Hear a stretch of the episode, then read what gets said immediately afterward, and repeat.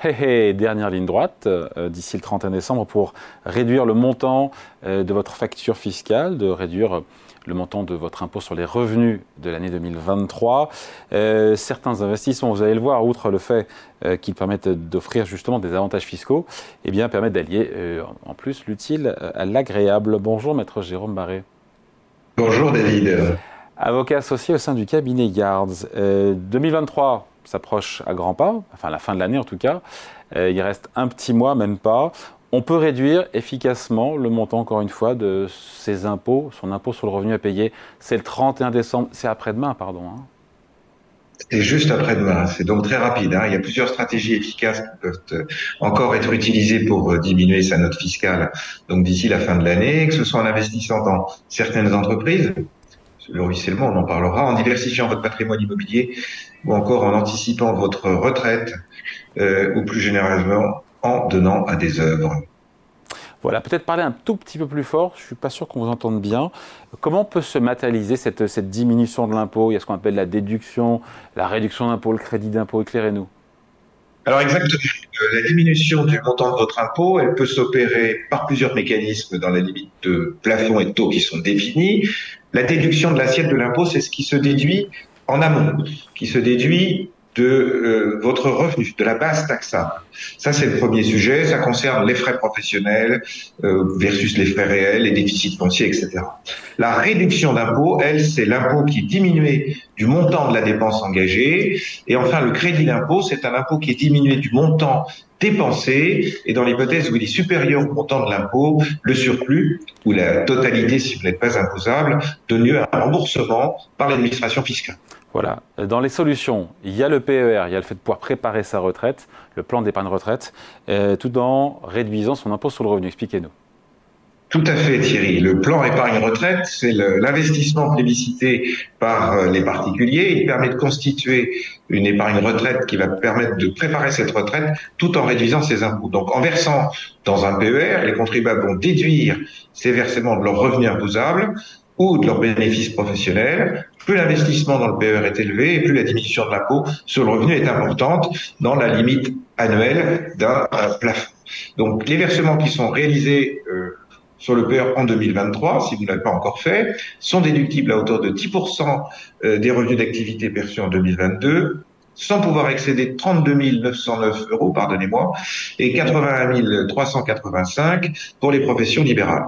Les détenteurs de PER, de PER ne percevant pas ou peu de revenus euh, professionnels peuvent déduire jusqu'à 4 114 euros en 2023.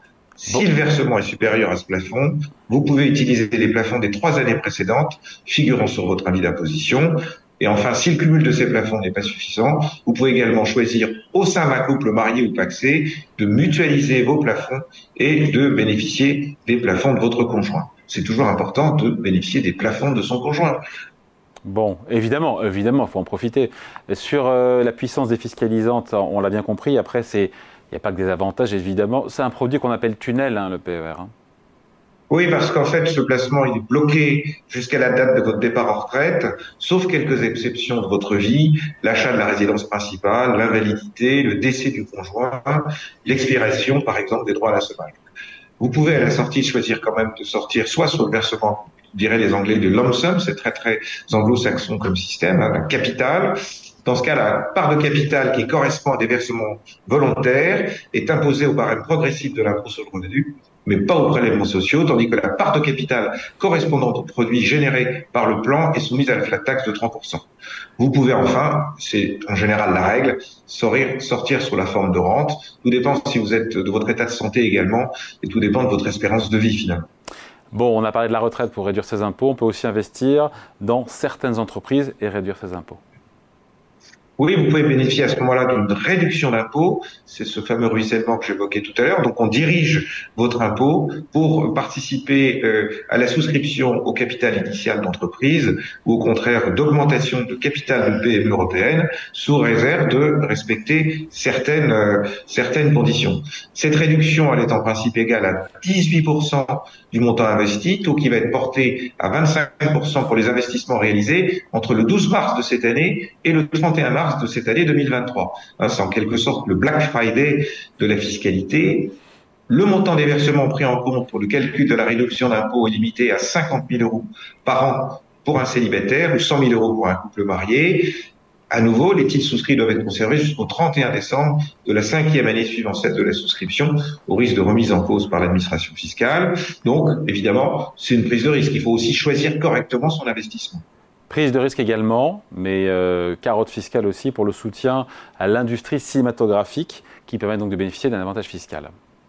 Oui, vous avez 13, 13 SOFICA, des sociétés de financement de l'activité audiovisuelle, euh, cinématique, cinématographique, je vais y arriver, et audiovisuelle. Donc, en souscrivant à ces parts de SOFICA et en les détenant au moins pendant 5 ans, on peut bénéficier d'une réduction d'impôt assez généreuse allant jusqu'à 48% du montant investi, selon les engagements de la société, avec un plafond d'investissement de 25% euh, de ses revenus nets globaux pour un maximum de 18 000 euros. Donc ces investissements soutiennent évidemment l'industrie culturelle, comportent des risques, risque de perte en capital, risque de rendement. Bon, l'objectif c'est de soutenir l'activité cinématographique. Euh, ça n'est pas tout à fait du charitable parce que ça peut effectivement rapporter, mais l'objectif c'est bien de, de participer à cet investissement. Il y a aussi l'immobilier, bien sûr, il faut en parler, l'investissement dans l'immobilier locatif. Euh, ça présente toujours un intérêt. On sait que c'est compliqué l'immobilier cette année. Hein. Alors, l'immobilier est compliqué cette année, ces sujets sont compliqués eux-mêmes, l'administration est assez attentive, et donc on a assez peu de temps. Hein. donc, euh, on a plusieurs mécanismes pour investir dans l'immobilier locatif ou dans l'immobilier neuf ou assimilé. Il faut réserver euh, effectivement certaines conditions doivent être respectées. Donc, je pense au Pinel, au De Normandie, euh, le Duflo, le Cellier, le Malraux, le Sensibouvard. Donc, euh, on sait aussi que pour les non-résidents qui ont souscrit au moment où ils remplissaient les conditions et qu'ils étaient résidents, ils peuvent continuer à bénéficier de ce régime. Le principe, c'est que la réduction d'impôt, elle est accordée pour la première fois l'année d'achèvement du logement. Donc, il faut que ça corresponde effectivement euh, pour la période considérée. Donc, c'est un peu plus délicat, euh, mais il y a des programmes. La qualité du programme va être aussi importante. Il ne faut pas se retrouver avec des rossignols en fin d'année. Hum. il y a aussi, évidemment, c'est autre chose. C'est moins connu, hein, l'investissement dans les bois, dans les forêts on peut aussi réduire ses impôts ainsi alors, on, joint, si je puis dire, euh, vous en parliez tout à l'heure, l'utile à l'agréable, hmm. puisque euh, on fait de l'écologique, euh, on fait de l'investissement, c'est de l'investissement long terme, on capture du carbone et on aide à, capturer le carbone, et on a aussi d'autres avantages. Donc, en investissant dans les bois et, et forêts, les groupements fonciers forestiers, les GFF, euh, on peut bénéficier d'une réduction d'impôt sur le revenu pouvant aller jusqu'à 18% du montant investi dans la limite de 5 700 euros pour une personne seule et 11 400 pour un couple soumis à une imposition commune. C'est une petite carotte, mais c'est aussi la faculté que vous pouvez avoir de racheter des petites parcelles de façon à constituer des plus grands domaines. Il y a aussi ce double aspect qui a été vu par le législateur. Hein. Donc ce dispositif, il va favoriser non seulement la préservation de l'environnement, mais il présente aussi, comme tout investissement dans la forêt, des avantages successoraux avec des abattements sur les droits de succession et de donation. Donc vous avez un deuxième effet qui se coule, c'est-à-dire que non seulement vous avez un avantage à l'entrée, mais à la sortie en cas de décès ou en cas de, donation, vous avez cette carotte qui quand même limite, peut limiter 75% la, la taxation. Avant de se quitter, euh, Jérôme, évidemment, on peut cumuler, mais euh, tout ça est plafonné. Et puis, l'idée n'est pas de cumuler tous les dispositifs, mais trouver celui qui correspond, évidemment, euh, au profil de chacun. Mais en tout cas, on ne peut pas les, cumuler, les, les, les, sommer à l'infini, parce que je crois qu'il y a un plafond pour tout ça, c'est 10 000 euros de baisse. Voilà, alors, effectivement, ce plafond de 10 000 euros, vous le retrouvez pour tout ce qui a été construit dans le cadre d'une d'une prestation dont vous allez bénéficier, c'est-à-dire l'emploi d'un salarié à domicile, des frais de garde de jeunes enfants, des investissements locatifs et la souscription au capital de PME. Donc, en réalité, il faut bien regarder euh, euh, quel type d'investissement vous pratiquez, mais le plafonnement global ne s'applique pas aux avantages fiscaux qui sont liés à votre situation personnelle ou à la poursuite d'un objectif d'intérêt général sans contrepartie des frais d'établissement pour personnes dépendantes, des dons aux organismes d'intérêt général. Donc, à chaque fois que vous procédez à un investissement ou à plusieurs investissements tels qu'on vient de le décrire, eh bien, vous devez euh, consolider pour savoir si effectivement vous êtes encore dans la case et si vous n'avez pas franchi ces, ces mailles sans espoir de retour. Allez, merci beaucoup. Conseil signé Maître Jérôme Barré, avocat associé au sein du cabinet Yard. Merci Jérôme, bon week-end. Merci David.